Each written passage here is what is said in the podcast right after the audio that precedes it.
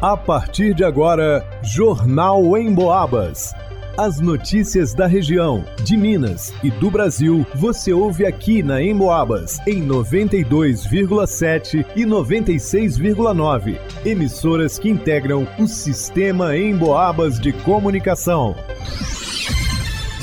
Vanusa Rezende. Supervisora do Cine de São João Del Rei orienta como se cadastrar para vagas de emprego disponíveis no sistema. Luana Carvalho. Secretaria Municipal de Obras e Assuntos Urbanos realiza a Operação Bota Fora Santa Cruz de Minas. Marcelo Alvarenga. Atletique anuncia retorno de zagueiro Edson. Gilberto Lima. Lutador de jiu-jitsu ameaça parente e tenta agredi-lo em praça pública.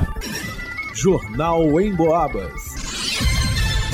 O Sistema Nacional de Emprego, Cine, é um órgão que está presente em praticamente todas as médias e grandes cidades brasileiras e sempre oferece oportunidades para recolocação no mercado de trabalho.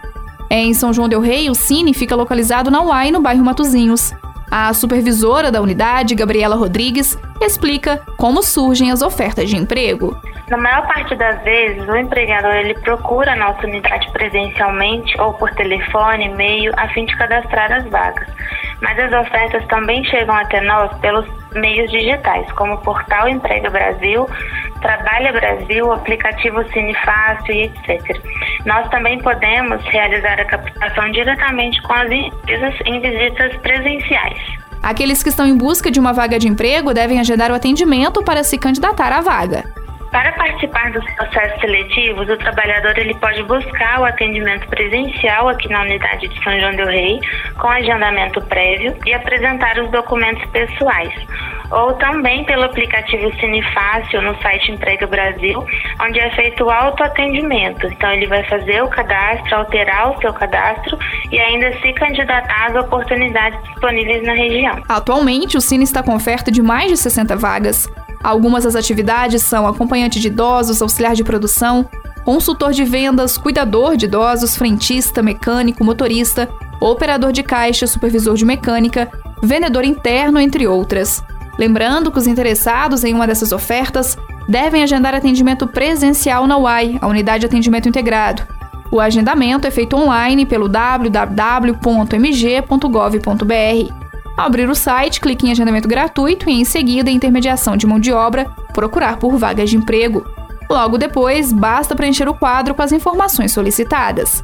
A UAI fica na Avenida Josué de Queiroz, número 910, no bairro Matozinhos. O telefone para contato é o 3379 1856. 3379 1856. Para o Jornal em Boabas, vá no Usa Resente. A Operação Botafora Santa Cruz de Minas acontece do dia 1 a 3 de dezembro, de 7 horas às 13 horas da tarde. O objetivo é auxiliar a população a fazer o descarte de resíduos que não são recolhidos pelas coletas regulares. Poderão ser descartados eletrodomésticos, móveis quebrados, colchões, dentre outros objetos volumosos. O Botafora não recolhe materiais e entulhos de construção, troncos de árvores, caixa d'água de amianto, tanques de cimento, vasos de alvenaria, vasos sanitários, roupas, equipamentos eletrônicos de pequeno porte, como celulares, itens de informática, carregadores, baterias e outros.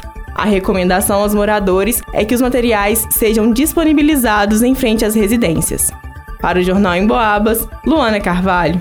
O Campeonato Mineiro só começa no dia 14 de janeiro, mas o Atlético busca nomes no mercado da bola para repetir ou melhorar a campanha deste ano. Os trabalhos já começam na próxima quinta-feira, dia 1 de dezembro, com a apresentação dos jogadores ao técnico Roger Silva. Neste domingo, dia 27, o clube anunciou o retorno do jovem zagueiro Edson Miranda, de 23 anos.